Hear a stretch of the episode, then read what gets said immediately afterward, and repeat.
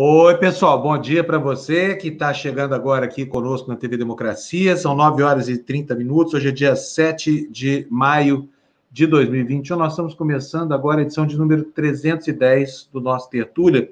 Hoje vamos falar um pouco sobre negacionismo, né? Porque essa é uma praga que, enfim, o Brasil foi vitimado por ela.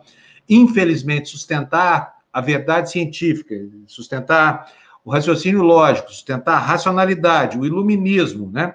Sustentar a evolução da humanidade, ficou muito difícil no Brasil, porque de repente baixou aí uma crendice desenfreada, tem um maluco na presidência da República tortando a cabeça de todo mundo e tem 30% da população brasileira disposta a se deixar lavar no seu cérebro pela sandice que envolve esse governo e as coisas malucas que estão acontecendo nesse país aqui.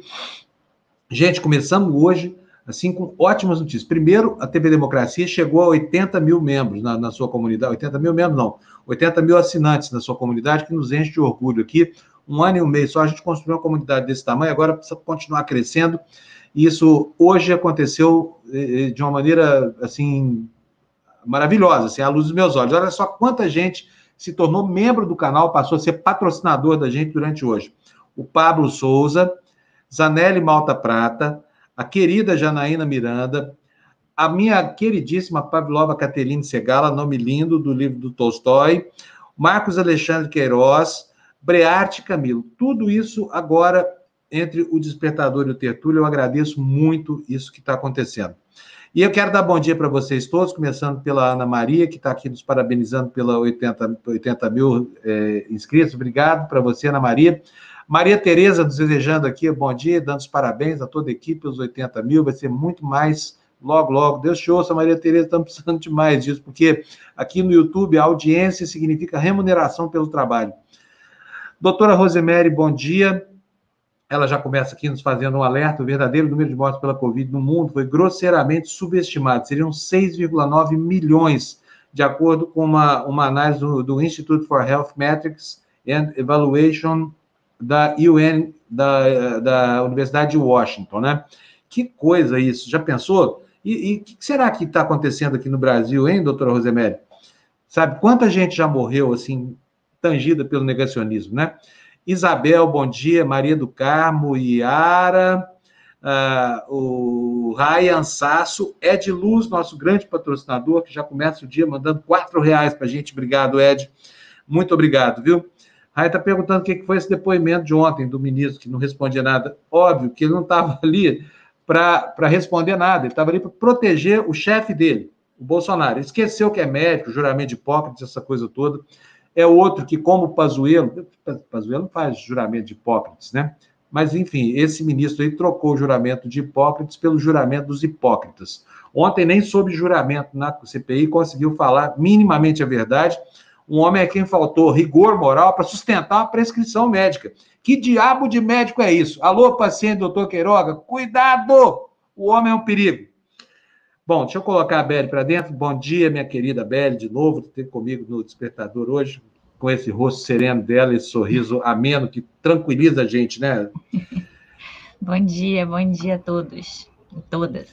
Tenho, começando bem aqui, o idiota, perguntando aqui, um idiota qualquer, Fabinho, como anda hemorroida? Não sei, filho, eu não sou proctologista, consulta um médico. Aqui a gente não faz isso. Consulta um médico, vai lá fazer o exame de toque, quem sabe você não gosta.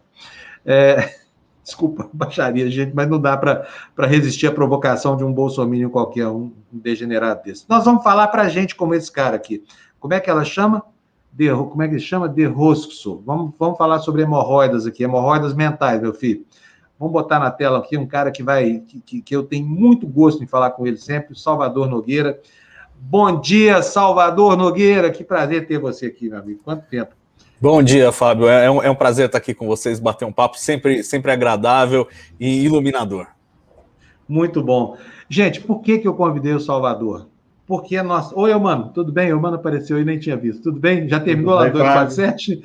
Terminou, Não dá tempo terminou. nem de tomar um café, gente. O mano vai emagrecer, vocês vão ver. Eu, mano, você conhece o Salvador Nogueira? Leio muito, leio muito e gosto bastante. É. Faz diferença. É, o mensageiro aí. sideral. Salvador, Sim, deixa eu te perguntar um negócio.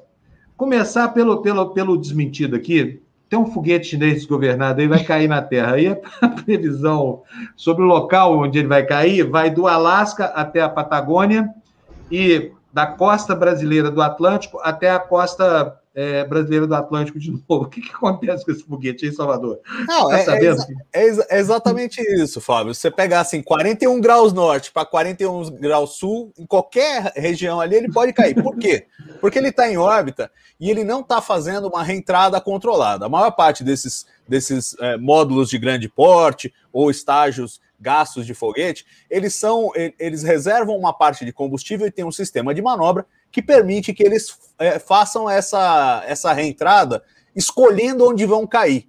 E aí, normalmente, apontam para o oceano, regiões não habitadas, e está resolvido o problema. No caso desse estágio é, chinês, do Longa Marcha 5B, que foi um foguete usado para colocar em órbita o, o, módulo principal da nova estação espacial dos chineses, um projeto super ousado deles, é, esse, esse, esse módulo não está com a habilidade de é, se, re, se, se colocar para reentrada automaticamente e escolhendo o lugar onde vai cair. É, a gente não sabe se porque não há esse sistema a bordo do foguete, se não foi reservado combustível para essa manobra, ou se porque o sistema falhou. Isso porque os chineses são muito discretos para falar o mínimo com relação ao seu programa espacial. Então a gente não sabe se ele tinha o sistema e o sistema falhou, ou se realmente não tinha o sistema e o negócio foi feito para cair aonde cair. E aí, dependendo de quando ele cair, e isso depende da interação com a atmosfera, ele cai num lugar diferente. Está em volta ao redor da Terra, dependendo de quando cair, cai num lugar diferente. Ninguém sabe exatamente onde.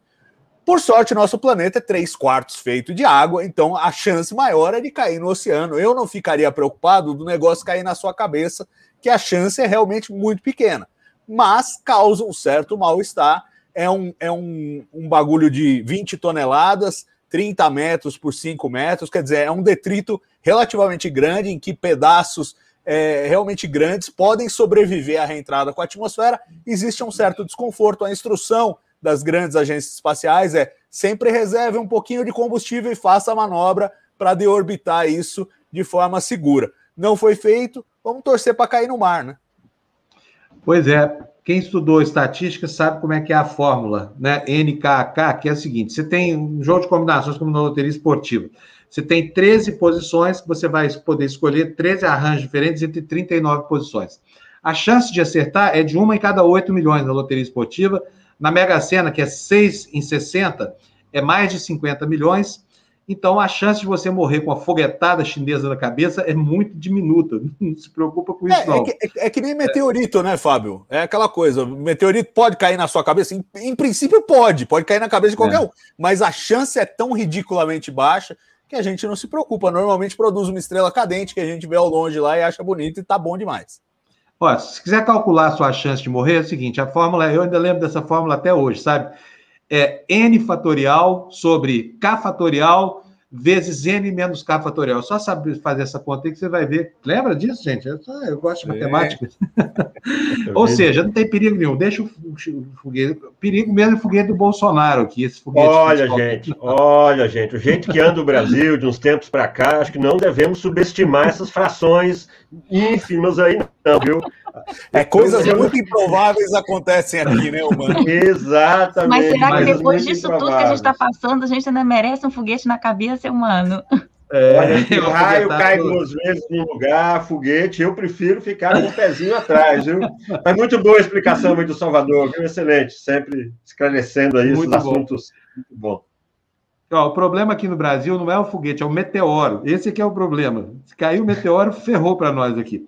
Bom, Salvador, vamos lá. Queria te mostrar aqui umas coisas. Eu pedi para o Salvador vir para falar sério com a gente, porque nós estamos vivendo aqui o reino da loucura completa, né? O, o, o, o que está acontecendo com o Brasil? De repente, você tem o negacionismo tomando conta de tudo, você tem até ministros de Estado que não conseguem nem sustentar uma, uma, uma, uma receita médica que não sabe dizer se tem que receitar cloroquina ou não, se você está é, me colocando aqui para opinar sobre coisas do presidente, eu não sou competente, não respondeu para a CPI o que, que o médico doutor espetacular, o sumidade do Queiroga, acha da hidroxicloroquina. É, e o Bolsonaro, o Bolsonaro está fazendo campanha de, de, desinformação. Mais uma vez, ontem na live dele foi promover fake news. Vou colocar aqui para o Salvador ver. Salvador, olha só o que, que ele inventou agora como remédio para dor no bucho. E a CPI hoje né, bateu muito né, no, no Queiroga, né? Cloroquina, cloroquina, cloroquina, o tempo todo cloroquina. Ah, o presidente falou. Ah, pre... Eu fui tratado com cloroquina e ponto final. Davi Wipe, secretário de saúde lá do Dória, usou, negou, até que apareceu a receita médica, ficou com a. Né, ficou na banana. Falei com vários senadores. Eu vou chutar aqui que, no mínimo, no mínimo, 10 senadores usaram isso. Aqui, vamos lá. Levanta o braço aqui, quem usou cloroquina aqui. Eu usei. Um também. Todo mundo? Um, dois, não, não usou? Já usou também? Eu usou? fiquei doente. Não ficou doente? Aqui, aqui, lá. Todo mundo usou, pô. Eu acho que quem não tem uma alternativa, cala a boca. Deixe de ser canalha em criticar quem usa alguma coisa. Eu vou abrir o jogo aqui agora aqui. Agora para a imprensa bater minha irmã. Quando eu tenho problema de estômago, alguém sabe o que eu tomo? Quando eu tenho problema de estômago, eu um churrasco, tomar. Sabe o que eu tomo? Eu tomo Coca-Cola. E fico bom. É problema meu. O bucho é meu. Talvez, talvez a Coca-Cola, o meu bucho, né, todo corroído pela Coca-Cola, me salvou da facada do Adélio. Puxa vida, hein? Que terapia para facada. Fala aí, Salvador. Fala aí, Salvador. Olha, tá sem palavras, é, é, não, é, é, exatamente. Eu, eu, eu fujo desse homem como o diabo da cruz eu não gosto de ver ele e fui obrigado a assistir dois minutos disso aí já me deu uma, um nó no, no, no estômago porque realmente é, é, é, muito triste a forma como ele trata e eu acho assim é, é, parece parece que ele confunde primeiro confunde causa e efeito ele faz um ano e meio de propaganda no negócio que não funciona Aí pergunta para todo mundo que está ao redor dele: você tomou o fulano? É claro que tomaram. O cara está falando há um ano e meio desse negócio. Esse é o problema. Esse é o é. problema é um, é um cara que tem influência sobre a opinião pública, a gente goste ou não, aceite ou não. Como você apontou no começo do programa, 30% das pessoas seguem o que esse cara fala.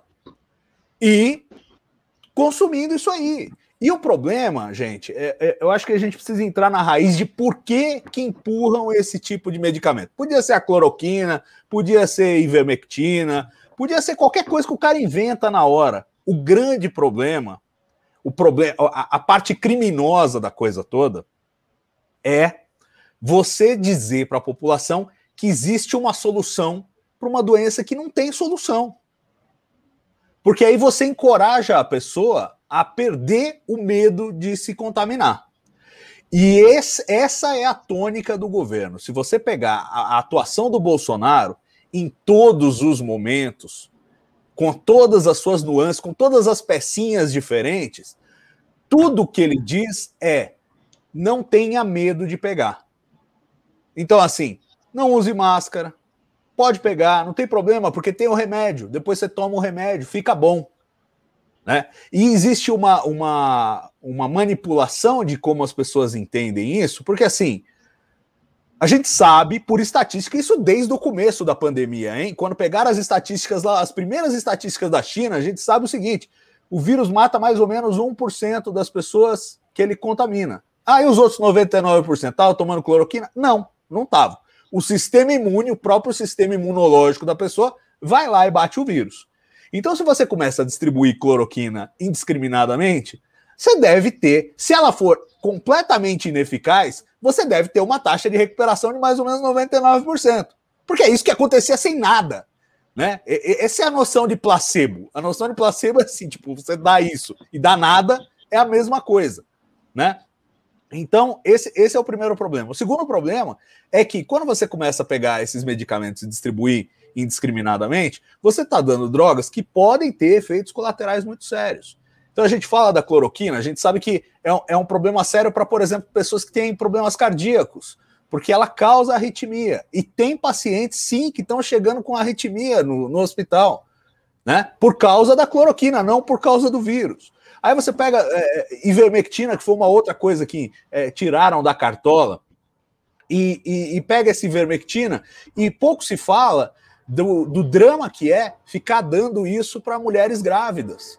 Porque ivermectina é, é uma droga que a gente sabe que ultrapassa a placenta, então vai chegar no, no feto, e a gente sabe por estudos pré-clínicos com animais que causou malformação em vários, em vários modelos animais, em vários, todos os modelos animais que os caras testaram dava ivermectina, é, tinha malformação. E aí o que, que acontece? Você começa a recomendar indiscriminadamente esse tipo de droga sem avisar, olha, quem for grávida, não toma isso, pelo amor de Deus, que não é recomendado para grávida. Você pode perguntar para qualquer médico, pode ler a bula, não é recomendado para grávida.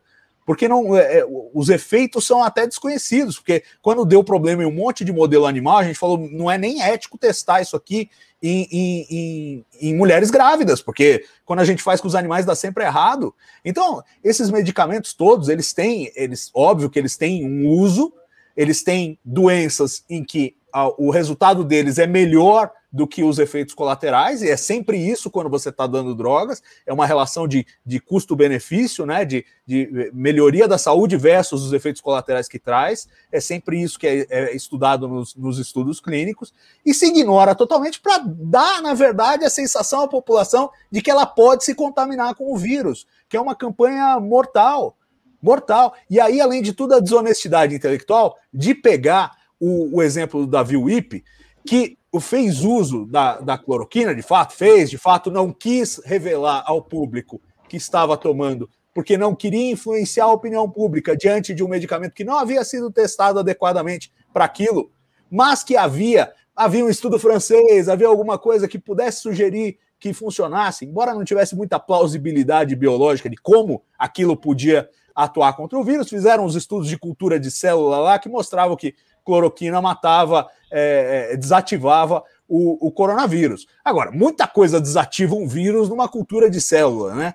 E depois não funciona no organismo. Naquele momento não haviam estudos que demonstravam conclusivamente que não funcionava. Agora, eu acho que a imprensa às vezes até erra a linguagem quando fala assim, é, medicamentos de eficácia não comprovada. Não, não é um medicamento de eficácia não comprovada. É um medicamento cuja ineficácia já foi comprovada, já foi demonstrado. É, é sabidamente Concordo. eficaz. E aí, e aí, a gente tem essa, esse conjunto macabro de coisas que só faz uma, um, um efeito, que é estimular a população a se contaminar. E esse é que eu acho que é o grande crime que tem que ser investigado na CPI.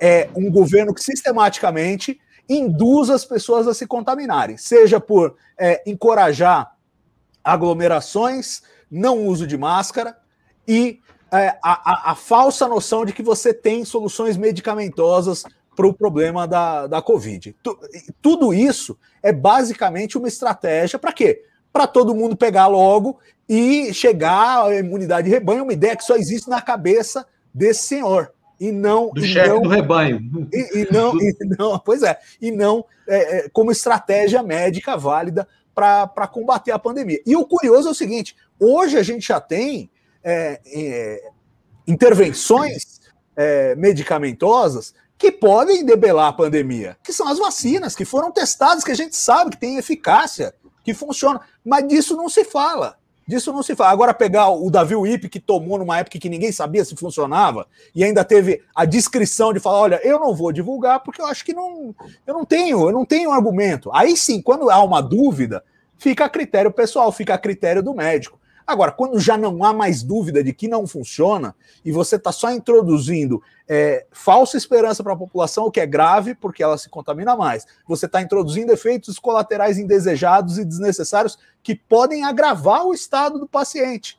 Né? Se é um paciente que está com Covid, já é um problema grave que ele pode, pode passar por uma situação grave, ter que ir para uma UTI, precisar de respirador e tal, e você ainda introduz um negócio que causa arritmia cardíaca, é óbvio que você está incrementando o risco de morte, e isso é demonstrado em alguns estudos. Aí, azitromicina é outro, outra dessas pílulas mágicas. Pô, é um antibiótico, gente. Nós estamos dando um monte de antibiótico para gente que não está é, é, doente com, com bactéria, e as bactérias vão adquirir resistência. Depois a gente vai ter superbactérias aí que os antibióticos não funcionam, porque estava todo mundo tomando, tomando antibiótico. A gente sabia, antes dessa loucura começar, é, existia até uma, uma ação muito certa do governo de exigir prescrição médica e reter a receita para comprar antibiótico justamente por isso, porque a gente vive essa crise é, de que as bactérias estão adquirindo resistência aos antibióticos e, e não existe um estímulo é, comercial para as farmacêuticas investirem em novos antibióticos. Então estão acabando. É, Salvador, ficar... desculpa, deixa, Salvador, deixa eu te interromper. Eu estou com um probleminha técnico aqui. Eu vou deixar a Bela e eu mando conduzindo a entrevista. Volto em dois minutinhos. Eu vou ter que reiniciar o meu computador aqui. Então, meninas, divirtam-se aí com o Salvador. Já volto, um minutinho. Tudo bem. Não, eu também não alonguei demais, mas era só para arrematar a azitromicina, que é o, não, é o não, trio não, da não, morte. Você alongou, aí, né? não, não, não alongou, não. Você tem todo o tempo aqui. Aqui para defender o pensamento científico, você pode falar a manhã inteira, Salvador. Eu vou sair um minutinho, Berli, eu mando toque aí. Salvador, deixa eu aproveitar a sua explanação, que você deixa muito claro, né, o, aqui o governo federal tem submetido a população, né, uma, uma orientação totalmente equivocada, né, quer dizer, na verdade, uma desorientação, porque fez questão de não orientar em nenhum momento o que deveria ser feito, né, é, e quando fala, fala errado, no sentido errado, no sentido de promover muito mais a inventar um, elixir mágico, né, um tal do tal do tratamento precoce, que a gente sabe que não existe, né? É, não há é, é, remédio eficaz para prevenir a Covid. Então, é, e aí os cientistas tiveram que assumir um pouco esse papel, né, é, até sendo convocados pela imprensa e tudo, para dar alguma orientação diante de uma população assustada e sem informação né? É, você que trabalha com isso diretamente, né, divulgando a ciência, fazendo esse papel importante, que é essa ponte entre a academia e a, o público em geral, é, você acredita é, que a ciência vai sair fortalecida depois desse embate? Olha, é, é, muito, é muito difícil dizer, e, eu adoraria pensar que sim, e no começo dessa crise eu achei que sim, porque eu achei que a realidade ia se impor. Né? Eu achei que a essa altura do campeonato o cara vendendo um monte de remédio que não funciona e a taxa de mortalidade no Brasil iam ser números contrastantes. Que ia falar, ó, tá todo mundo usando essa porcaria que o cara manda tomar e tá todo mundo morrendo, ainda pior do que em outros países. Então, não funciona. Eu achei que a realidade ia se impor. E, e o que eu estou constatando é que, na verdade, não acontece. Não acontece. Existe um, uma taxa de retenção de pessoas que preferem acreditar numa narrativa em vez de olhar os, os fatos objetivamente e entender o que está acontecendo, é, que, que, que parece não desapegar disso de maneira nenhuma. E isso é muito preocupante para ir adiante, porque assim, se, se uma realidade tão cruel quanto essa não consegue se impor, eu não sei o que, o, o que vai ser necessário para essas pessoas despertarem desse torpor. Eu, eu, eu, eu, eu brinquei recentemente com um amigo falando, e é verdade, acho que muita gente tinha uma dificuldade enorme de entender como a Alemanha mergulhou no nazismo nos anos 30 da, do século passado. Porque a gente fala assim, pô, era o país dos filósofos, era um país de pensadores, e de repente os caras mergulharam numa loucura, um negócio. É, e a gente tá vendo igual acontecer igual, um percentual significativo da população que abraça qualquer coisa que for dita, qualquer coisa, não é, não depende do nível de absurdo, entendeu? Se o cara fala, ah, tem uma conspiração para derrubar o Bolsonaro, uma conspiração global para derrubar o Bolsonaro. Que, que, que, que o mundo tá ligando para Bolsonaro? A gente tá vendo o quanto o mundo não tá ligando para o Bolsonaro, que nós estamos aqui desassistidos. Um, um governo inoperante e ninguém vem socorrer porque ninguém tá ligando para Bolsonaro. Entendeu? É, e, e assim, mas cria-se essa conspiração, as pessoas acreditam. Então, realmente, eu, eu como um divulgador de ciência, é, eu fico muito frustrado, porque às vezes a gente acha que é só uma questão de ah, se você explicar direito, se você levar informação, funciona. Mas a gente vê, por exemplo, a reação dos próprios médicos, uma boa quantidade de médicos aí que não absorvem informação científica, as evidências científicas, é, me dá até um certo medo. Eu, eu, sinto agora, bom, pô, a gente. Isso aí revelou que, na verdade, a maior parte de nós é tratada por curandeiros e não médicos. Que falam para ele, ó, toma esse remédio que funciona, o cara vai lá e dá o remédio, sem nenhum estudo que diga que funciona. É, é, é meio assustador o que a gente está vendo, porque acho que desnuda uma situação que já devia ser real, mas que a gente não sabia. A gente não sabia que os médicos agiam assim. Né? A gente sabe, tudo bem, tem a influência da indústria farmacêutica, tem os representantes das indústrias que visitam os médicos, falam: Ó, oh, tem essa droga nova, toma aqui, a gente paga uma viagem para você participar de um congresso e tal. é, a gente sabe que tem uma relação meio perniciosa, mas eu nunca imaginei que pudesse ser uma coisa tão grosseira quanto um político falar que uma droga faz um determinado efeito e de repente o Conselho Federal de Medicina, o Conselho Federal de Medicina achar que tudo bem. Que tudo bem um político receitar uma droga e aí fica a critério de cada médico. Se você gosta daquele político, você pode receitar a droga. Não faz o menor sentido. O menor sentido. E assim, não sei, não sei para onde que nós vamos, sinceramente. Eu adoraria pensar. Eu, eu, eu sempre fui entusiasmo do iluminismo, essa coisa que não, a gente vai empurrando a revolução copernicana cada vez mais adiante, uma hora vai estar todo mundo dentro e pronto. Mas eu, eu, eu sinto que há reveses. Eu, às vezes, me sinto como aquele pessoal que viu o Império Romano ruir, sabe? E vendo que a coisa estava degringolando para a Idade Média e falando: bom, o que, que nós vamos fazer? Não tem o que fazer. É isso aí. Eu tenho medo de que seja uma descida íngreme da, da sociedade. A gente teve uma, uma situação nos Estados Unidos é, em que é, um presidente se elegeu baseado em loucuras, agora tivemos o Biden que voltou para a realidade, mas a gente não sabe se é um soluço da democracia ou se realmente é um, é um, é um renascer. Então é, é difícil, eu, não, eu não, não faço muita aposta aí no século XXI, não. É, Salvador? Também não. É, eu, eu, queria, posso falar, Fábio? É, eu queria chamar claro, a atenção aqui, é, é, dois internautas aqui que nos acompanham, tratando aí, você falou um pouco mais cedo sobre a imunidade de rebanho, o Denilson Feitosa Sancho e o Anderson Oliveira. O Anderson até chama a atenção que o vice-governador de Amazonas falou que foi implantado como política de Estado pelo, entre, é, um, entre o governador e o Bolsonaro, aplicaram no, no estado do, do Amazonas. É, você acha que a CPI, que está tratando desses assuntos, você acha que tende a vencer ali a ciência, pelo que você está observando? É porque a minha, questão, a minha pergunta até é, especificar um pouco mais, se você divulgar uma informação errada que contraria a ciência, você é responsável por isso e você eventualmente vai, é, isso você pode ser sancionado em função de, de algum erro que você cometa, assim como nós não podemos divulgar qualquer mentira. Você vê na CPI hoje, é, ao longo dessa semana, é, vários senadores que trataram é, as questões não científicas como verdade, principalmente o Luiz Carlos Reis, do Rio Grande do Sul, Jorginho Melo, de Santa Catarina também, é, o Eduardo Girão, do Ceará também. Como é que você avalia isso, essa defesa não científica dentro da CPI? Me deixa ah, só ilustrar a pergunta que o Eumano fez. Eu só vou mostrar um trechinho aqui da, da CPI para o Salvador para a gente ver qual é o problema que o Mano que está se Vossa Excelência compartilha da opinião do presidente da República sobre o tratamento precoce, especialmente sobre o uso da cloroquina para pacientes da Covid-19?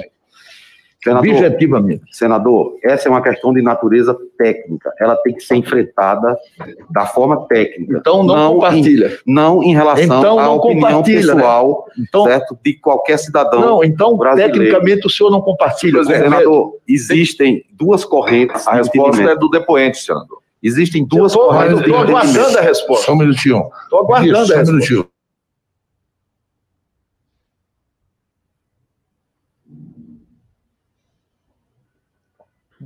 Deu uma travada aqui. É, ah, travou? É, tudo, o senhor compartilha da opinião que possa se dar cloroquina para Senador, combater presidente o Omar, Só presidente Omar.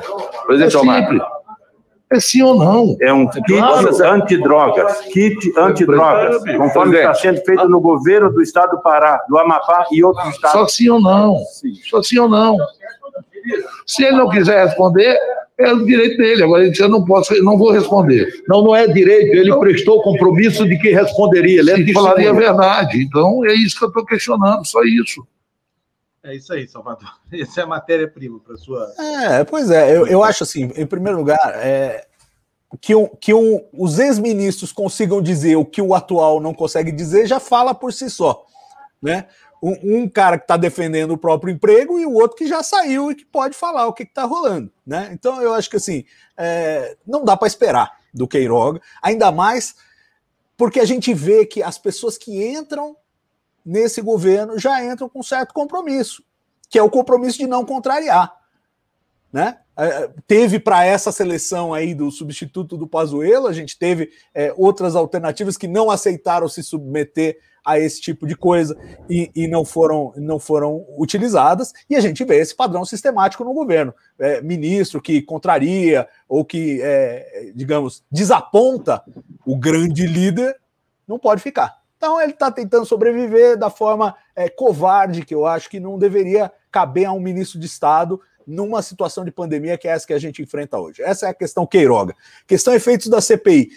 Eu, eu sinceramente, até, até, até este momento, me pareceu uma coisa muito rasa e de recapitulação. A gente já conhece toda essa história que está sendo narrada na CPI. A gente já conhece. É bom que se documente, né? E a CPI tem essa função. Agora, daí a ter efeitos é, institucionais claros, eu tenho, eu tenho muitas dúvidas.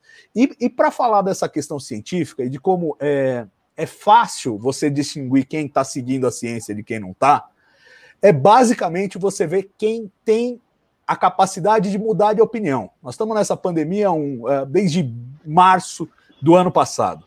Né? Então, são um ano e dois meses de pandemia aqui no Brasil. Se esticar para o conhecimento prévio que a gente teve desde janeiro, lá na China, depois na Itália, é, temos um ano e quatro meses aí de experiência da pandemia de um vírus que era desconhecido do ser humano até então. Então, muito surpreendente seria se a sua posição um, um, ano e quatro meses atrás e a sua posição hoje fossem iguais. E quem segue a ciência teve essas flutuações, e é engraçado que essas flutuações são usadas como argumentos contrários. Então, o Davi Wip, que em maio tinha dúvidas sobre cloroquina e hoje não tem, isso é colocado como um problema. Ou a OMS, que num determinado momento falou: olha, melhor não disseminar o uso de máscaras porque vai faltar para os profissionais de saúde. E no segundo momento, olha, máscara de pano já tem um efeito protetor, então vamos todo mundo para máscara. Isso é visto como um problema. Ou, ou o fato da gente testar drogas e depois descobrir que não funciona e falar, olha, não funciona, é visto como um problema. É, a questão da imunidade de rebanho, eu acho que ela é central, porque é o seguinte: Houve outros governos, houve outras instituições que de início fizeram esse, essa tentativa. O, o, Reino Unido começou com essa política.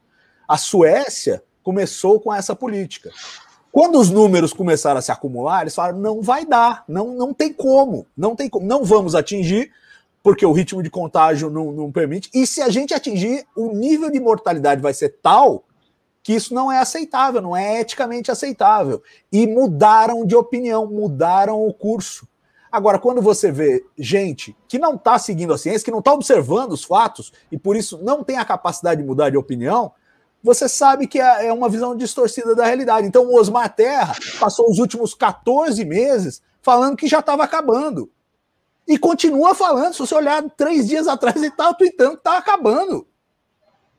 É. Não, não, mudou nada o discurso. Então, quer dizer, como é que isso pode ser baseado na ciência se o cara não aprendeu nada em 14 meses? O, é. o, governo federal continua defendendo de forma oblíqua, porque não assume, porque sabe que é criminoso a essa altura. Não era lá em março de, de 2020, não era. Ele podia até pensar nisso. Né? É, Para mim, nunca foi política. Não, não é que eu defenda, mas eu, eu entendo o raciocínio de naquele momento num momento que a gente não sabia, por exemplo, qual era o percentual de casos que eram é, to totalmente assintomáticos. Se fosse muito alto esse percentual de casos, poderia acabar que o vírus teria uma mortalidade similar ao da gripe, ou talvez um pouco maior. É a história da gripezinha, que o, o, o Drauzio Varela falou em janeiro, quando a gente não tinha informação, e foi usado contra ele, depois virou ironia em, em, em discurso do presidente, que abraçou o conceito da gripezinha. Em janeiro a gente não sabia. Em março a gente já sabia. Em maio aprendemos mais. E a ciência é feita assim, de você ir aprendendo, ainda mais com vírus novo, ninguém sabia de nada. Vamos aprendendo. Ó, testa essa droga, essa droga não funciona. Testa isso. Não, isso aqui tem problemas, tem efeitos colaterais, não dá certo. Ó, vamos meter todo mundo no respirador? Vamos. Pô, tá tendo mortalidade mais no respirador. Vamos tentar esticar as pessoas com oxigênio sem ir para o respirador? Vamos, melhora a mortalidade. Ah, vamos virar de bruxo, não sei o quê. Você vai aprendendo. A, a ciência se faz assim, né? E aí você vai usando esse aprendizado para melhorar a sua resposta à pandemia. Então, um governo que passou 15 meses com a mesma política, ele, você pode chamar de genocida, de assassino em massa, aí você escolhe o termo que você achar mais adequado, mas é um governo que promove a morte, sistematicamente, que já, já aprendemos que não funciona. E aí, se, se o presidente está há 14 meses defendendo a mesma coisa, é evidente que ele não está usando a ciência, a ciência evolui, a ciência progride. E se ele continua com a mesma opinião, tanto faz a opinião, tanto faz a opinião. Se ele continua com a mesma opinião de sempre, é um problema. Salvador, olha, quero agradecer muito sua presença aqui. Eu adoro conversar com o Salvador. Ele é um espetáculo, assim, é um agente promotor do, do, do pensamento científico no Brasil. E eu tenho muito gosto quando ele vem aqui no Tertúlio. Eu queria até que ele ficasse aqui com a gente da TV Democracia, mas ele tem lá o, o, o, o canal dele, né? Então, quero mandar um abração para você, Salvador, agradecendo a sua presença aqui, tá bom? Valeu, Fábio. Foi um prazer. Obrigado, Beli. Obrigada, Salvador. Valeu, obrigado. Tchau, tchau. É, é, muito bom, gente. Soa como música aqui nos meus ouvidos quando a gente ouve a voz da sensatez, sabe? Porque não é possível que a humanidade vá abrir mão de tantas conquistas assim, ao longo de um processo civilizatório tão sofrido, né? Precisa lembrar que lá na Idade das Trevas, antes do, do Iluminismo, antes do Renascimento, era proibido ter alguma ideia científica. Nós estamos voltando para esse tempo. Né? Que absurdo isso. Bom, enquanto o senador Nelson Trade não chega, que é o nosso próximo entrevistado, eu vou aproveitar aqui essa folguinha de tempo, ele já está aqui conectado, para agradecer as doações aqui. Meu caro Ed Luz, mandando mais quatro para a gente. Ed, reparei, viu? Não passou despercebido que você dobrou a aposta aqui, dobrou a meta aqui nas nossas lives. Muito grato. Flávia Anastácio se tornou membro aqui do canal. Bem-vinda, é, Flávia. Quem mais, hein? Que eu tenho que agradecer. Mais o Ed Luz aqui, ó. O Ed Luz está iluminando a nossa live hoje, gente. Olha que beleza. Ó. já já nós vamos ter o senador Nelson Trade aqui. Uh, eu queria dizer uma coisa para vocês sobre o foguete chinês. Aí, ó, o, o Ed Luz está falando aqui, ó. Já pensou cair na cabeça do capetão? E será que acontecia, hein? O foguete, com o foguete, porque da, daquela cabeça vazia não ia acontecer nada, porque não tem o que acontecer ali, viu? O homem é, é resistente, aquilo é uma carapaça. Olha, o senador Nelson Entrade já está se posicionando aqui, estou vendo ele aqui na, na, na, minha frente, aqui na nossa área de espera. Já já ele vai estar com a gente. E eu vou falar, eu, Mano e, e que eu tenho tido muito gosto de ver a atuação proeminente dos dois senadores lá que, que, que ele indicou para a CPI, o senador Aziz, que é o presidente, e o senador Otto Alencar. Estão mandando muito bem, estão batendo um bolão. Eu, sinceramente, não esperava, tá? É, deixa eu botar o senador Nelson entrar aqui. Oi, senador, bom dia. Tudo bem? Bom dia, é um prazer falar com você, pra... Fábio. Bom dia, Eumano, bom dia, Isabelle. Estão me ouvindo bem? Muito Sim, bem. Senador, senador olha, a última vez que o senhor esteve aqui, o senhor falou para a gente das indicações do PSD, como é que ia ser, quais foram. Agora eu quero dar os parabéns para o senhor. Eles são muito bons, hein? Tem tido uma atuação muito destacada. Quer dizer, o, o, senhor fez as indicações corretas. O Otto Alencar, todo santo dia lá, fazendo a defesa do pensamento científico, está enchendo a gente de gosto.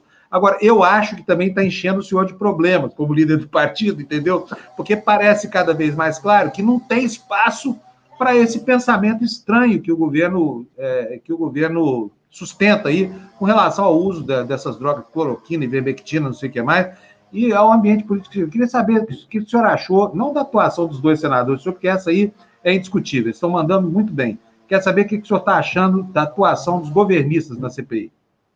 Bom, veja bem, é, a partir do momento que a gente indica para a participação num colegiado desse, você acaba sendo cobrado da indicação que você faz. É a mesma coisa, Fábio, você ir num médico com uma dor nas costas, achar que você tem um problema de coluna e ele descobrir que você tem um cálculo renal. Aí ele te manda num urologista e esse urologista que ele te indica acaba não sendo feliz no seu tratamento. E com certeza você vai imputar ele que te indicou um profissional equivocado. Da, dessa forma, eu procurei ser bastante criterioso na indicação dos dois senadores. O senador Omar Aziz, que é o presidente, foi governador é um senador experiente e, mais do que isso, ele é, já está no seu final do mandato e é lá de Manaus, é lá do Amazonas.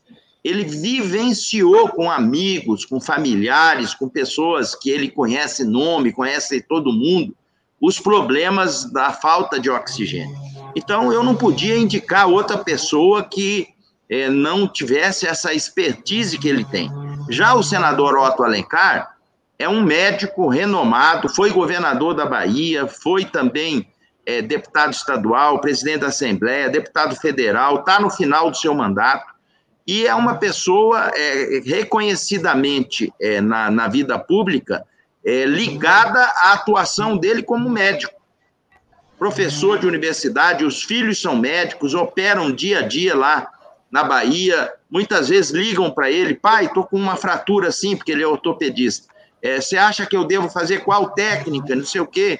Então, jamais se submeteria a qualquer outro caminho que não pela ciência. O Otto, ele é o médico dos senadores, para você ter uma ideia. Qualquer um que tenha problema, seja de direita, de centro, de esquerda, é, teve um problema, liga para o Otto Alencar para ele poder orientar qual que é o melhor caminho que deve se tomar diante de determinada doença. Em Agora, relação... curioso, senador, o curioso Sim. é que ele fala que ele não é médico, ele fala que ele é ortopedista. é porque no, no, no, nosso meio é, tem isso, né? Uma vez o Cid Gomes passou mal aqui, ele tem um problema de síncope, né? No, na tribuna do Senado, e teve um desmaio. E aí vem os médicos atender, e fui eu e o Otto. O Otto botou a perna dele assim no ombro para poder é, é, aumentar o retorno venoso, e eu fui medir o pulso dele. Aí ele meio que redobrou, é, acordou e perguntou: qual a especialidade de vocês? Aí eu, eu falei: o outro é ortopedista e eu sou urologista. Ele levantou na hora e ficou bom. Mas essa é, é uma brincadeira no nosso meio médico, que ortopedista não é médico, é muito bruto, mas, mas não é, não. O ortopedista é médico, sim, ele, ele cuida do esqueleto humano que de tudo que vai, o esqueleto sempre fica. É bem funileiro também, né, senador? É isso que a gente fala, é verdade. funilaria. Vai, meninos, vamos lá. Eu mando, Ibele, vai lá, vocês. É, senador, bom dia. É, bom eu dia. queria que, que o senhor é, avaliasse, né, justamente em função da sua experiência é, como médico, né, é, o depoimento de outro médico que foi o ministro Queiroga, ontem na CPI, né? É, ele se esquivou bastante ali de, de responder questões é, que, por ser médico, ele deveria responder, né? Porque antes de ser ministro, ele é médico. É, eu queria que o senhor desse a sua opinião sobre esse depoimento. Veja bem, é, um depoimento numa CPI, é, ainda mais para quem está é, entrando agora nessa questão da vida pública, como é o caso do ministro Queiroga, ele, ele gera um, um certo é, temor, podemos assim dizer, porque lá na CPI tem casos aqui, vocês podem buscar isso, aquele que falta com a verdade, ele sofre consequências graves, e isso não pode acontecer de jeito nenhum. E muitas vezes, é, para poder não bater de frente com determinadas teses, é, a pessoa tenta achar um caminho aí de um dible que pode ser entendido como se esquivou, ou seja, é, não disse nem não disse. Então, ele achou o caminho do meio para tentar é, prosseguir na, no, no, seu depoimento, mas deu para ver que os senadores ali é, não estão para poder é, passar a mão na cabeça de ninguém ali. E outra coisa, ninguém quer prejulgar nada. O que todo mundo quer ali e que se demanda aqui, se você abrir o meu e-mail agora de manhã, tem as demandas da população. Eles querem respostas do que, que aconteceu e por que, que aconteceu e o que, que se pode fazer para não acontecer mais. É isso que está na cabeça de todo mundo. Porque se no meu e-mail que está aqui, que não sou da CPI, e que não faço parte tem centenas de manifestações por dia, imagine vocês no e-mail desses colegas que estão lá. Então, eu penso que a ação política diante de uma CPI, ela sempre existiu. Tropa de choque, governistas, é, oposição. Ocorre que essa CPI ela é diferente das outras. É uma CPI que os problemas que aconteceram no seu fato determinado ainda persistem em acontecer em outros estados. E está todo mundo querendo saber resposta disso aí. Então, e, e, leva a vida humana, leva parente de quem está assistindo, leva amigo de todo mundo. Não tem um de nós aqui que não perdeu um, um amigo, um parente ou alguém próximo. Então, é uma situação que realmente está é, tá dando aqui um, um frisson muito grande em todo mundo. Agora, quero dizer para vocês também: quem acha que ela esquentou, não viu nada. Vocês vão ver a hora que vier os outros depoimentos que estão sendo esperados. Então, a notícia que corre aqui no bastidor, na, na, na seara da planície, porque eu estou na planície, eu estou lá de espectador, é que os depoimentos futuros que virão serão bombásticos. Senador, o Sim. senhor se preocupa diante dessa, dessa, desse aquecimento aí que o senhor prevê na, na CPI?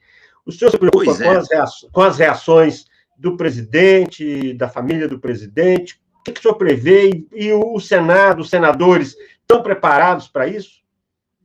Veja bem, eu não assinei a CPI. Eu tenho a coragem de dizer isso. Por quê? Assim como o presidente Rodrigo Pacheco, nem sei se ele não assinou, ele, ele achava, como ele acha, que era um momento inoportuno para poder fazer.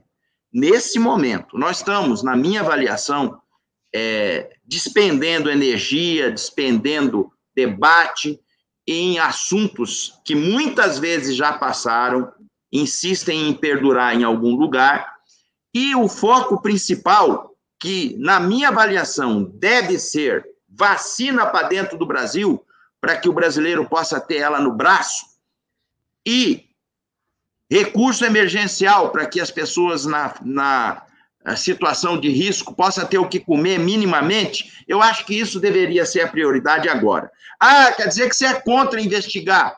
Não, não sou contra investigar. Tem um momento oportuno para se fazer isso.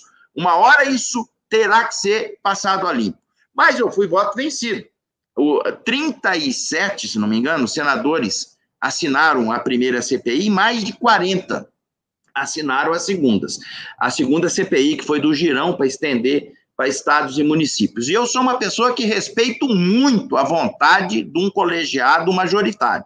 Eu me curvo a ela, assim como eu me curvo às decisões da democracia quando elas são limpas, claras e transparentes. Então, de tal sorte que, é, já que a CPI está aí, nós temos que fazê-la produzir. E como?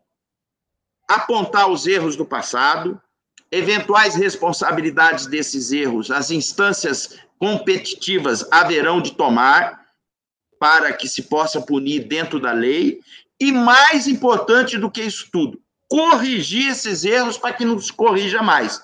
Porque nós estamos aqui, ó, debatendo numa boa, mas tem muita gente em situação vulnerável que depende dessas decisões aqui para não sucumbir diante dos quase 500 mil brasileiros que já sucumbiram. Senador, o Eumano perguntou já, mano? Perguntou, né? Perguntei. Perguntei. É, senador, tem duas questões para o senhor. Vou pedir a opinião do senhor, não como senador, mas como médico que o senhor é. É muito difícil para o médico sustentar que se é a favor ou contra um determinado remédio? Não, não é difícil, não, porque é, normalmente quando se sustenta uma questão dessa, você tem um aprendizado de alguém que você confia, de uma escola que você acredita, de um ramo científico que tenha credibilidade para você prescrever determinada medicação. É, eu quero dizer para vocês o seguinte: na minha avaliação como médico, eu sou urologista, mas muitas vezes chega paciente para mim, é, que eu ainda atendo no meu consultório, quando eu vou lá para Campo Grande, pacientes com sintomas de Covid, você pede o exame e acaba diagnosticando. O que, que ocorre? Esse manejo que estão se fazendo dessa doença, ninguém sabe direito como fazer. Essa é a verdade. O cara vai tateando, ele vai manejando para poder tentar chegar num conforto que o paciente possa ter. Agora, uma droga de escolha como existe para determinada bactéria, quando você tem uma amidalite, quando você tem uma uretrite, não existe. Ou seja, a gente tem que se balizar sim pela ciência, pelo ensinamento. Agora, O que, que eu quero deixar claro para vocês? O médico, para poder carimbar uma receita, assinar ela e entregar para o paciente, ele tem uma responsabilidade clara, evidente, que ele sabe que tem, que está no Conselho Regional de Medicina, que está no Código de Ética Médica. Então, ele tem a prerrogativa de poder, a partir do momento que ele carimbar, ele se responsabilizar para a orientação que ele deu para aquele paciente. Senador, eu tenho então a última pergunta para o senhor. O presidente da República ontem chamou a CPI de charopada e o Brasil de republiqueta. Eu até concordo com o Brasil, que tem um presidente como ele, realmente não é grande coisa, mas daí ao presidente da República chamar de republiqueta é uma ofensa a todo mundo que constrói essa grande república que, inclusive, resiste aos ataques dele. Mas eu quero saber do senhor, se o senhor como é que o senhor vê essas declarações e a promessa de golpe, a arma, a espada de Damocles, que ele botou em cima da cabeça do, do, do, do, Supremo e agora também do Congresso, arrastando o Congresso para a conspiração, porque diz que o Congresso vai apoiar o tal do decreto, que, como ele descreve, deve ser o estado de, de defesa o estado de sítio. Como é que o senhor se sente em relação a isso? Eu me sinto, assim, decepcionado. É, e digo para você que é, a gente tem que respeitar o contraditório. A contradita faz parte do processo democrático. É, de Estados Unidos, o que, que aconteceu lá naquele país. Ninguém imaginava que um senhor daquela idade pudesse vencer um império todo que estava na frente da candidatura Trump. E venceu. Venceu o bom senso, venceu a sensatez, venceu a democracia. Eu acho que isso pavimentou todos aqueles que acreditam num Estado democrático de direito. A vitória do Biden transcendeu, para mim, os Estados Unidos e refletiu em praticamente todo o mundo, como sempre acontece com as coisas iniciadas lá nos Estados Unidos. Quanto a chamar a CPI de charopada, não deve fazer isso aí, porque ali nós temos senadores de tudo que é lugar do, do Brasil, representando o seu Estado, com a bandeira do seu Estado na alma, revestido com a bandeira brasileira. E digo a vocês, por mais que possa parecer que esse ou aquele é contra Bolsonaro ou a favor de Lula, isso não existe ali dentro. O cara, quando ele senta ali, começa uma, um interrogatório, uma oitiva, é, vem muito mais forte para dentro dele um senso de responsabilidade de se poder apurar corretamente as situações. Então, eu, eu quero dizer, e aqui fazer um desagravo a todos aqueles que compõem a CPI é, da Covid, que a gente respeita muito o trabalho deles, confia no trabalho deles e sabe que dali as coisas que deverão aparecer vão aparecer e com consistência para terem aparecido. E os é, responsáveis deverão ser dentro da lei, respeitando a questão da ampla defesa, devidamente punidos diante das situações que deverão aparecer. Essa é minha opinião. Muito bom. Eu quero eu, saber se o Mano. Ah, tem, né? Depois eu tenho mais uma. Pode, por favor. É, só uma observação. Senador, Sim. eu me lembro do, do, seu pai aqui no, no, Congresso Nacional, um parlamentar bastante atuante. Eu faço pesquisa aí na, na, sobre ditadura e eu já pesquisei um pouco até, já, já cruzei aí com os documentos sobre seu pai. Seu pai foi um fez uma oposição importante contra a ditadura, teve uma atuação até corajosa na, na, área, na área rural, né, né, nessa área, já vi algumas coisas. Eu queria a sua opinião. É, o senhor tem medo, teme pela democracia no Brasil, vendo esses movimentos do Bolsonaro? Eu vejo que não tem espaço mais para isso, não, não, tem eco para essa história. Vão ser é, é, grupos minoritários bradando é, diante é, de uma ampla maioria sedimentada pela, é, pela democracia, pelo Estado democrático de direito, com as instituições fortes, repelindo isso aí. Agora, todo lugar isso acontece, isso tem. Enquanto a história do meu pai é realmente um motivo de inspiração para mim, para o Fábio Trade, que é deputado federal, para o Marquinhos, que é o prefeito da capital. A gente sempre tem é, os ensinamentos que ele fez para nós como uma bandeira. Meu pai era vice-prefeito de Campo Grande. Naquela época, você votava para prefeito e para vice-prefeito. Você podia escolher o prefeito de uma chapa e o vice-prefeito de outra.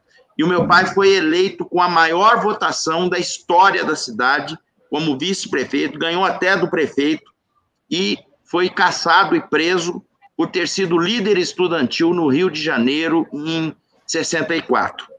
Ou seja, é algo que marcou a gente, a gente era tudo pequeno. Eu lembro que eu perguntava para minha mãe: cadê meu pai? Minha mãe falava: foi fazer um júri em Corumbá, que é uma cidade longe de Campo Grande. E nada do meu pai voltar, e realmente isso deixou um vazio na gente, que faz com que a gente lute cada vez mais para que essas coisas possam nunca mais acontecer no nosso país. Muito bom. Beth, tem mais alguma pergunta? É, na verdade, eu queria pegar carona aí com a, com a pergunta do Humano, né, falando da, da, da questão da, da, manutenção da democracia, né, a gente sabe que hoje o Brasil inteiro está de olho nessa CPI, porque, porque, na verdade, as pessoas de, de bom senso, estou imaginando que vai sair dela, é, é, é a documentação necessária, as provas necessárias para mostrar que não houve uma boa condução no combate à pandemia, que não, não está havendo, né? Inclusive, que a gente ainda continua com a pandemia em curso. É, e aí eu queria saber do senhor, senador, é, o senhor acredita que essa CPI tem, o senhor concorda, né? Se essa CPI tem um papel fundamental, não só na, nas eleições do ano que vem, mas também na manutenção da democracia no Brasil? Sim, é, não só a CPI, a CPI é apenas um ingrediente desse bolo todo que está sendo fermentado nesse forno das eleições de 2022. É, a gente tem sempre que olhar para trás um pouquinho e ver os processos como que se sucederam em diversos países do mundo relativo a esse enfrentamento desse vírus. E as respostas estão sempre aí. É, a gente não pode desprezar esse vírus. Esse vírus ele é mortal, ele botou todo mundo de joelhos, ele fechou Paris, fechou Nova York, fechou Tóquio, fechou Pequim, é, fechou praticamente grandes cidades brasileiras, e a gente tem que respeitar e fazer com que essa, é, esse enfrentamento possa ser dentro da ciência, dentro daquilo que é preconizado, para que a gente possa dar a volta por cima. E é isso que a gente espera. Agora, o resultado dessa história toda com certeza você basta você olhar um pouquinho para trás e ver como que foi o resultado de, de quem se portou e como diante da pandemia em diferentes lugares do mundo. O Brasil teve sempre esse privilégio em relação a esse vírus. Esse vírus começou em outro lugar e ele foi enfrentado em diferentes outros lugares. Aí chegou no Brasil eu entendo que a gente não deve resistir sempre às boas atitudes e às boas ideias. O lugar que deu certo no enfrentamento e conseguiu reduzir morte, conseguiu reduzir caso e conseguiu reduzir internação, deveria ter sido exemplo para nós, para a gente poder evitar tudo que aconteceu aqui. Ah, mas o nosso país é grande, é continental. Gente, o vírus que deu lá e a, a infecção que deu lá é igual a que deu aqui a, a forma foi diferente na condução. Era isso que eu sempre batia, que eu sempre falava. Cansei de falar isso aqui na tribuna, mas infelizmente estamos nessa situação. Que eu espero que a gente possa frear isso para o bem de todos nós e o Brasil possa viver novos momentos com crescimento, desenvolvimento de geração de emprego e renda.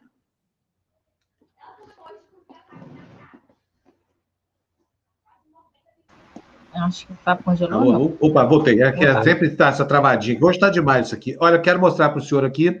Primeiro aqui, ó. O Paulo Dionel, deve ser aí da, da cidade do senhor, nos mandou aqui 10 reais, dizendo o seguinte: orgulho de ver meu médico e senador Nelson Trade da TV Democracia. Muito contente com a sua atuação como parlamentar. Um elogio para o senhor. É, o, senador... O, normalmente os pacientes do urologista são muito fiéis. Não, mas eu, eu, é, eu, fico feliz é. em poder é. é. retribuir o meu carinho ao Paulo Dionel e dizer que a gente, quando chega aqui, a gente carrega toda uma história que, que veio é, junto conosco na formação profissional, nas questões políticas, e nem sempre a gente vai agradar todo mundo, mas a gente procura fazer o certo e o melhor da gente. É isso que eu tenho na minha cabeça.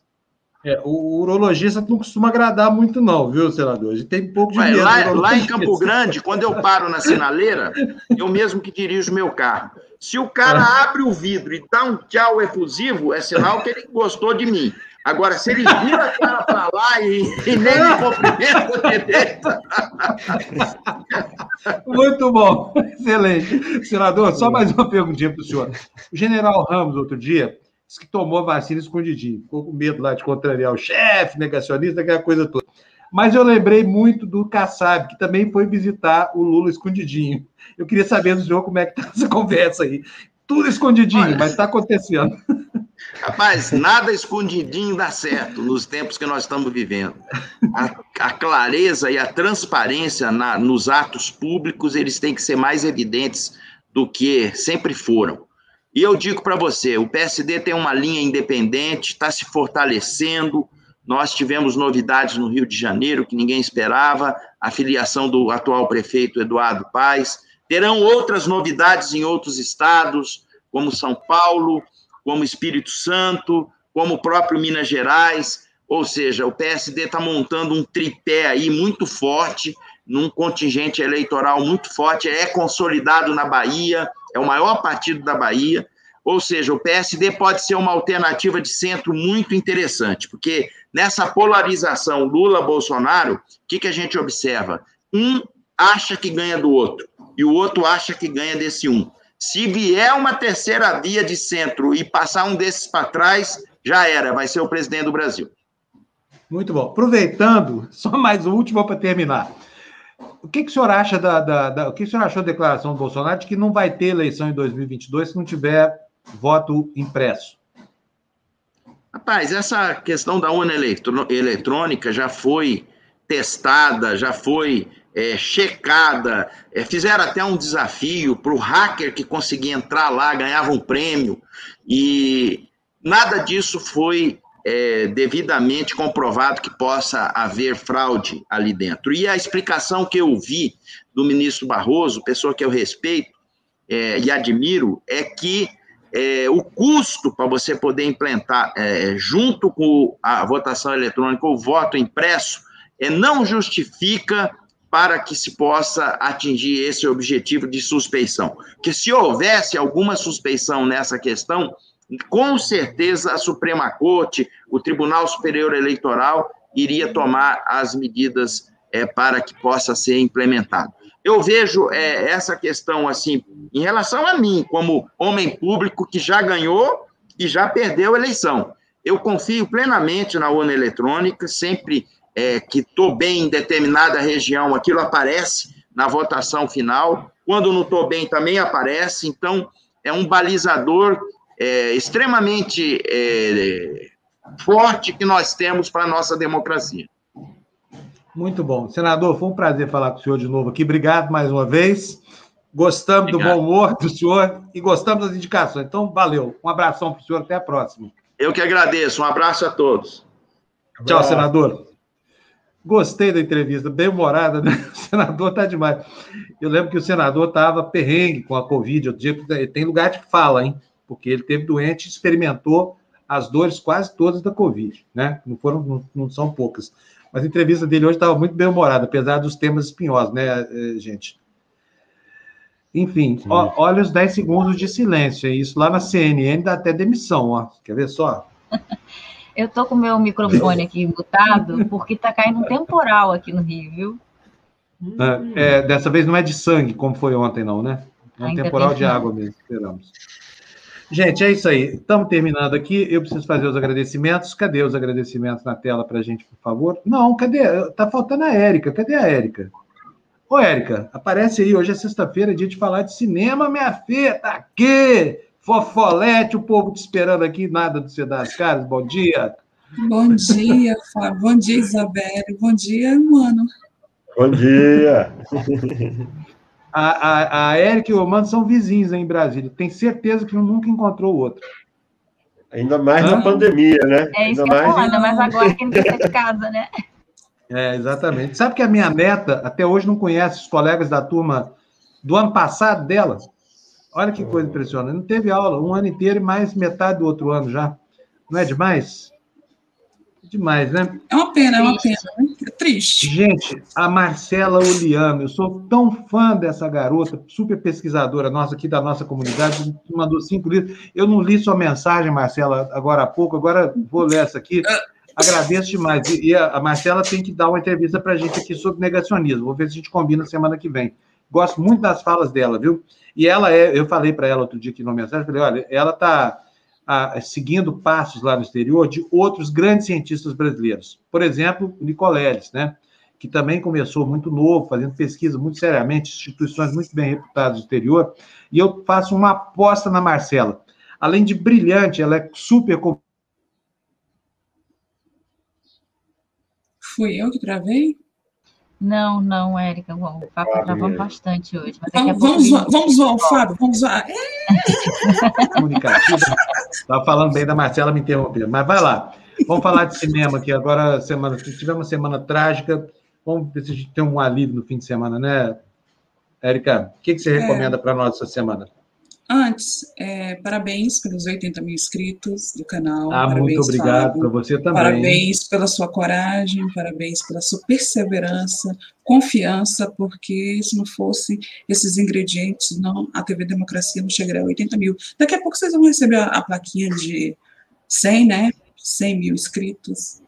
Parabéns. Você sabe que para nós isso importa bem menos do que, do que a gente receber o respeito das pessoas. A gente não quer vamos babando ovo, quer nada disso, queremos que as pessoas respeitem a gente. Pode até não gostar, não tem problema, porque opinião, às vezes, a gente não gosta. Mas é muito bom conversar com gente que tem opiniões diferentes da gente, para que a gente possa saber como é que é o mundo, né? E essa foi a tônica aqui dessa atuação na TV, que está muito bem identificada com o campo progressista, mas que não fecha a porta para ninguém. Né? Como a gente acabou de ter aí uma entrevista com o senador Nelson Trade, que não é nenhum socialista, não é trotskista, nada disso, mas é respeitável e fala aqui sobre os assuntos que importam para o país. Vai, vai lá, Eric. Vamos falar de cinema agora. Chega de falar de política, pelo amor de Deus. Tá, parabéns, né? Como é, eu já tinha falado. É, gente, curte, like, é, ative os sininhos para receber notificações do canal. Seja membro do canal de TV Democracia, o jornalismo independente agradece. O que mais? Ah, Apoie-se, né? O Apoie-se. Super chatas. mande por aí. E é que mais? pix.democracia.tv. Errei? Muito bom. Está maravilhoso. Muito obrigado pelo mexão. Aliás, vou repetir é mínimo, aqui, né? antes de começar a falar, nós vamos fazer um quadro aqui de merchandising social. Eu já anunciei isso hoje no, no Despertador. Se você é um pequeno comerciante, um pequeno empresário, se tem uma lojinha na internet, está passando aperto aí, traz para cá, porque a gente vai impulsionar a sua mensagem, a sua mensagem comercial aqui para a comunidade sem cobrar nada de você, tá? É para ver se a gente inspira um círculo virtuoso da economia. Isso posto, dona Érica, vamos falar de cinema ou não vamos? Eu vou fazer o merchan da minha página, então eu vou, eu vou mandar um superchat depois, tá? Já que você está falando, abrindo aí o caminho, né? Depois Pode, eu falo. Senhora. Depois eu falo. Vamos aos, aos filmes. Antes de tudo, é, eu Infelizmente, essa semana a gente perdeu o Paulo Gustavo, né? Era um, é uma, um dos maiores nomes do cinema brasileiro nas últimas dos últimos anos e é muito triste, né? Porque é uma pessoa tão que nos fazia tão bem, rir sempre, tenha partido tão cedo, né? É, é muito triste. E também, essa semana, a gente também perdeu outra atriz que era muito famosa nos anos 70 e 80, era a Olímpia do Kakis. Ela foi. É, é, ela ganhou o Oscar de melhor atriz coadjuvante em 88 pelo filme Feitiço da Lua. Ela era sogra da Cher, aquele filme que, que ela se apaixona pelo mundo dos irmãos, dá uma confusão na família italiana, Feitiço da Lua de 80, 87, parece. E era, era uma, uma personagem muito conhecida dos anos 80, né? Ela também fez Flores de Aço, um, um grande filme que depois refilmado, virou peça teatral, então é só esses dois registros tristes, mas vamos que vamos, que cinema não para. E o primeiro filme da semana, né, a dica, é, pode colocar o trailer, Fernando, Andréia. Ai, deixa eu ver qual é. Olha, deixa, antes de começar, Érica, deixa eu falar. Eu estou com um problema. Uhum. Para só um pouquinho, Fernando. Eu estou com um problema uhum. técnico severo aqui no, na minha máquina. Ela vai apagar uhum. sozinha. Antes que ela faça isso, Eu vou me despedir de vocês, deixar a Bela, o Mano e a Fofolete terminarem o programa de hoje, porque vai dar caca aqui já já, tá? Então vou sair agora, desejando uma boa sexta-feira para todo mundo. Vou passar a audiência aqui agora e mandando um beijão para todo mundo, tá bom? Deixa eu falar logo aqui antes que eu caia aqui. Podem tocar. Bom fim de semana para vocês, meninas. Tchau, Fábio. Mano e Fofolete. Tchau, Fábio. Tchau, Fábio. Bom fim de semana. É, pode Tchau. descer o play aí, Fernando. Então, esse filme, ele foi indicado ao Oscar de melhor, de melhor filme estrangeiro, ou melhor de língua não, não inglesa. Ele se chama Kovacs Aida. Então, esse filme é da Bósnia-Herzegovina e foi considerado um dos melhores filmes do ano passado. Ele fala sobre, no campo macro, a guerra da Bósnia, mas micro ele fala sobre um, uma grande vergonha para a humanidade, que foi o massacre de Srebrenica. Srebrenica é uma cidade que fica ao leste da Bósnia-Herzegovina. E conta a história da... é dirigido pela Rasmila Sbanik, é uma diretora muito premiada na Europa, né? E esse filme conta a história de Aida, que é essa professora que se torna tradutora da ONU, e ela está no meio de uma da guerra, né, junto com os refugiados da cidade de Srebrenica, que Srebrenica foi considerada na época da guerra da Bósnia uh, um, é um local seguro pela ONU, né, pelos capacetes azuis, azuis, que era o exército da ONU, que eram os holandeses. E até certo ponto, em 1995, eles conseguiram é, fazer aquela zona ser a zona de paz, né? Só que o exército é, da, da Croácia e da Bósnia é, não, furaram esse bloqueio.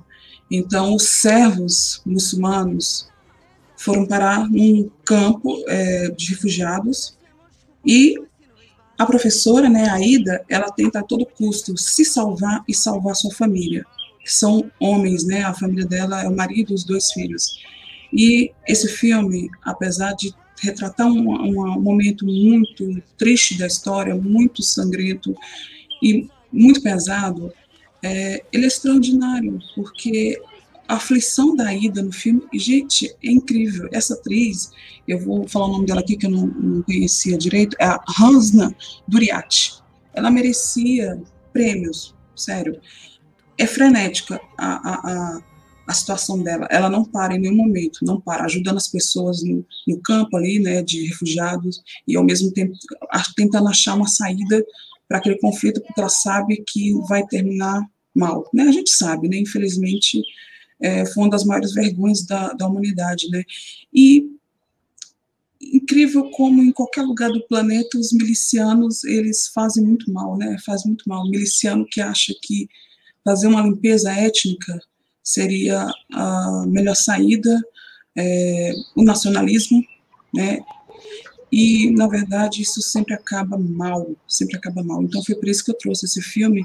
Ele está disponível já no Google Play, ele já está em pré-estreia no Now, e seria muito bom, né, apesar do tema ser um pouco difícil, mas o filme vale a pena porque ele é uma obra de arte, tá? Ele vale muito a pena vocês é, não vão se arrepender. Sim, diga. É, não, desculpa te interromper. É só que eu queria é, até chamar a atenção para a importância de, de, filmes que retratam né, momentos históricos importantes, como esse que você está mostrando para a gente agora. É, inclusive, esse massacre aí de Srebrenica é, foi importante no processo depois que levou à condenação do então presidente sérvio, né? É, que foi condenado em Haia. Então, é, é, um episódio realmente muito importante na história, importante nos direitos humanos, né? E o general é, que foi responsável pelo massacre, ele ficou, foi, é, ele ficou foragido 16 anos. Gente, foram 8.300 mortes de meninos, homens e homens idosos. É, é assim, é, é, é, triste, mas eu acho que a gente tem, o cinema não é só é, algo jocoso, tem que ser. O cinema também retrata a realidade. E a diretora, ela parte de um princípio que quando você assiste esse filme, você tem que já saber o que aconteceu. Eu tinha mais ou menos uns 12, 14 anos na época, quando surgiu a, a guerra da Bósnia, e eu foi a primeira vez na minha vida que eu escutei muito refugiado, refugiado, refugiado, mas eu não entendia. Quando eu, já na maturidade, você assiste esse filme, você vê como é, a humanidade deixou aquilo acontecer, gente. Como a humanidade deixou aquilo acontecer. É, é, é, muito triste, mas esse filme é uma pancada, ele é extraordinário. Eu só não vou dar notas aqui para filme, eu daria, se eu fosse uma crítica de cinema, né, formada em jornalismo, eu daria um 9,5, mas eu não tenho essa soberba toda, então assista. Eu dou cinco estrelinhas para ele, vale muito a pena. Tá na pré-estreia no Now, já está disponível no Google Play, tá? Provavelmente, eu falei com o pessoal do Telecine, eles, é, eles falaram que mês que vem estreia, estreia no Telecine, né? Mas vai demorar um pouco. Mas aí no, no Now e no Google, Google Play vocês já podem assistir, tá ok?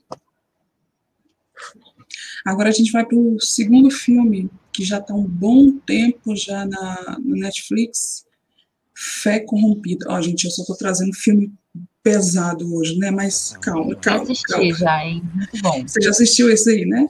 Então, quem não assistiu esse filme foi feito em 2017, 2018. Ele teve um atraso aí na, na pré-estreia.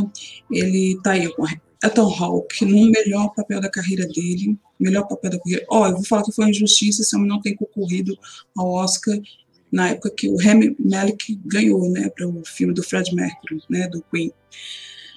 Então, ele faz o papel do. Ethan Hawke faz o papel. Ah, não, antes disso eu vou falar que é do Paul Schrader. Schrader, quem é Paul Schrader? Ninguém conhece esse diretor, né? Mas todo mundo conhece ele como um dos melhores roteiristas de todos os tempos de Hollywood. Ele foi roteirista de Taxi Drive, ele foi roteirista de Toro Indomável, ele foi roteirista e diretor de Gigolo Americano, ele foi roteirista agora me deu branco dos filmes dele, mas enfim, Paul Schrader agora como cineasta, né?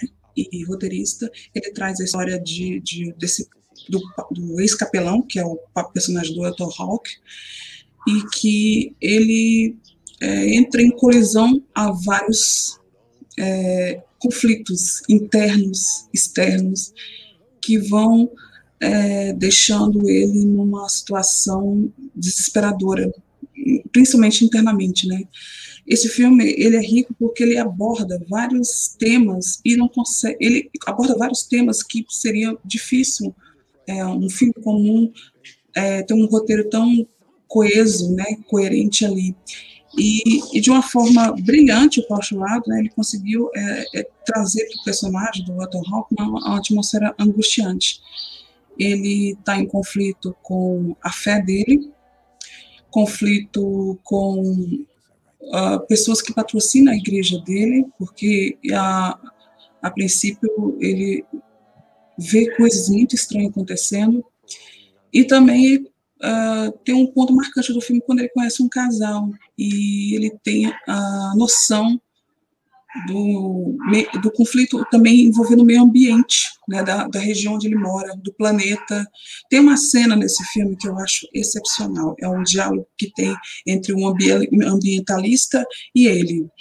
É, olha, só pela, pela essa cena, que dura mais ou menos uns cinco minutos do roteiro, é brilhante acompanhar esse filme. Né? Ele foi indicado, acho que foi indicado para o Oscar de melhor roteiro original, né, em 2018, e quem não assistiu, assista, é uma das melhores interpretações do, do, do Hawke. É, ele fala sobre religião, fala sobre meio ambiente, corrupção, drama é, existencial, filosófico, pessoal. Gente, é bem bacana esse filme, ele é bem denso. É, tem algumas pessoas que já assistiram já me falaram, Érica, eu não entendi muito bem esse filme, o que está acontecendo? Gente, é, tem, tem, vários vídeos na internet que também falam sobre esse filme, então eu acho que vale, vale muito a pena assistir, é, é bem bacana, o Elton Rock tá brilhante, Paul Schrader brilhou demais no roteiro, merecia até o Oscar de melhor roteiro original, tá bom? É, tá na Netflix, tá? Netflix faz mais ou menos um, um mês que já estreou esse filme, Fé Corrompida. Ele tem o um nome de, em inglês de First Reformed, e eu sempre lembro desse filme como First Reformed, eu nunca lembro ele como Fé Corrompida, porque quando ele chegou no Brasil, ele teve vários títulos.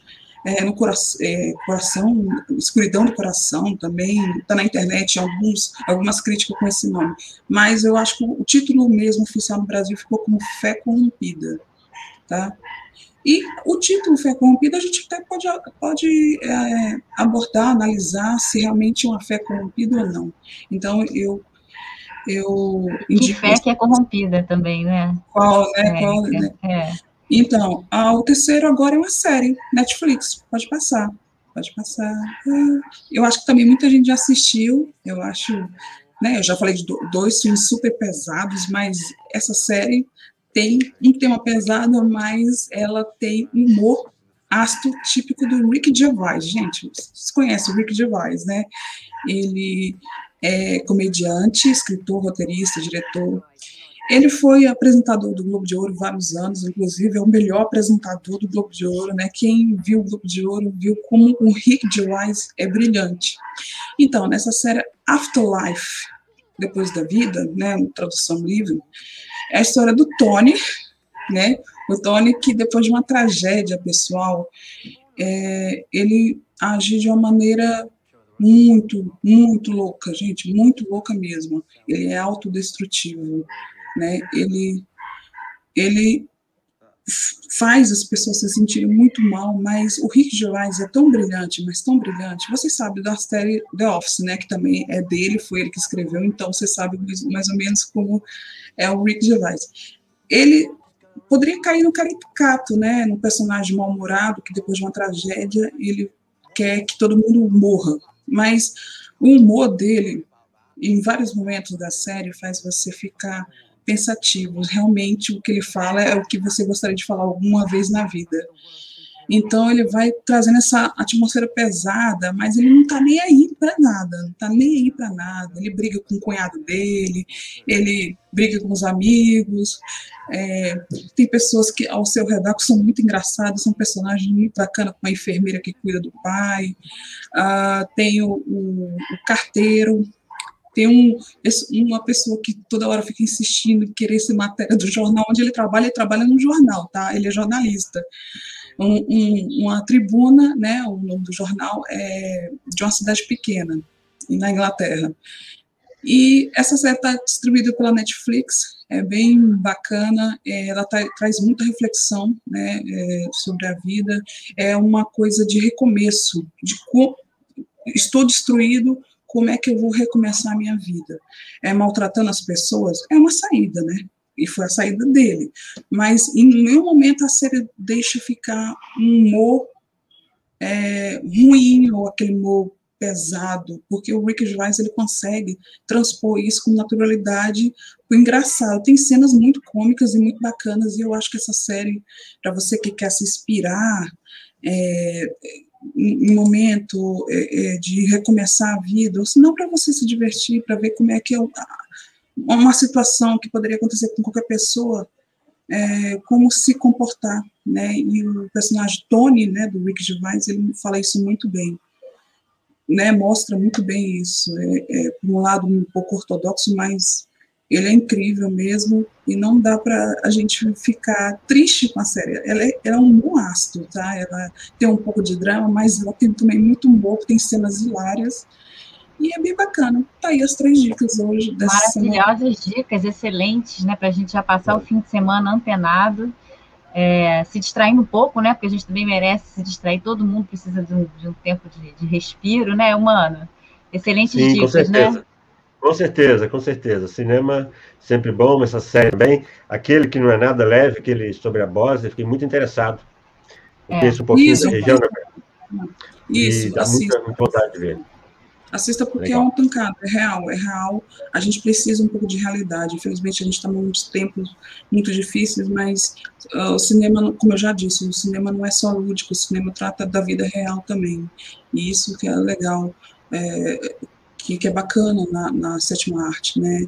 Eu assisti, fiquei muito pensativa e fiquei chocada, obviamente, né? Porque é, é como se a gente estivesse ali presente vendo o sofrimento da Ida, que é a personagem, e eu acho é, ele vai entrar agora em, é, nas plataformas e é bacana as pessoas assistirem esse filme, dar audiência para esse filme, porque ele foi feito, apesar do, do drama, né, do filme, ele foi feito é, com carinho, principalmente para a população de Srebrenik, na, na, na Bósnia, hoje Bósnia, né? E é, é, é Hum. Desculpa te interromper, só que o pessoal está pedindo para você repetir o nome desse filme da, da, guerra lá.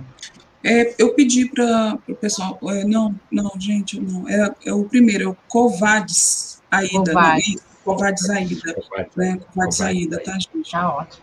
Excelente dica, né? Eu acho que a gente Bom. tem os agradecimentos para fazer, não é isso, pessoal? Tem, Temos sim. aí, ó, é, a Pavlova, né, Segala, que, ó, tá dando oi para você, Érica. Não, Pavlova, o nome lindo, Catarina Segala. Isso. Obrigada, Obrigada, Catarina. Que Temos mais? mais? Temos mais. Olha aí, a Marcela, Marcela, né, que o Fábio estava falando agora há pouco, me ah, ouço nas palavras do Salvador, desesperadora desinformação da nossa população, incluindo os com diploma. DVD rumo aos 500 mil, olha aí, parabéns. Obrigada, Marcela. Obrigada, Marcela. Beijão. A Suzy Diane de Oliveira da Silva, 959, se tornou novo membro, membra, né? Uh, obrigada, Su, seja bem-vinda, tá? Beijão. Tem mais? Então é isso, né, pessoal? É isso. Bom fim de semana para todo, todos nós, né, tertulianos, tertulianos, despertonautas e afins, né, da TV Democracia, que vamos dormir mais felizes essa noite, sabendo que já somos 80 mil. É, parabéns, pessoal, parabéns para todo mundo, parabéns para essa comunidade maravilhosa. E é, de semana, claro. Desculpa, é porque eu estou vendo aqui a Ellen, não, quem foi? Jocely, perguntando quais são os filmes, que ela chegou atrasada. O primeiro filme, Jocely, é Covades Aida, ó, trailer 1, Covades Aida. O segundo filme é Fé Corrompida, que tá net. Covades Aida está no Google Play e pré-estreia no Now, viu? É, Fé Corrompida, de 2018, está na Netflix, e a série Afterlife, duas temporadas, do Rick Gervais, está na Netflix. É, e vai para a terceira temporada, porque ele assinou o contrato recentemente com a Netflix. A terceira temporada eu já vem, depois da pandemia, não sei. Ah, é, são duas temporadas, tá? Afterlife do Rick Gervais. Vale muito a pena esses três, essas três dicas. Maravilha. Desculpa, desculpa, Isabela. Imagina, não, maravilha. Ótimas dicas, excelente. Bom é repescagem aí para quem chegou atrasado. Obrigada, pessoal. Bom fim de semana, então, para todo semana. mundo. Um beijo. Tchau. Tchau. Falou, Érica. Falou. Tchau, mano. Tchau, Isabel. Obrigada.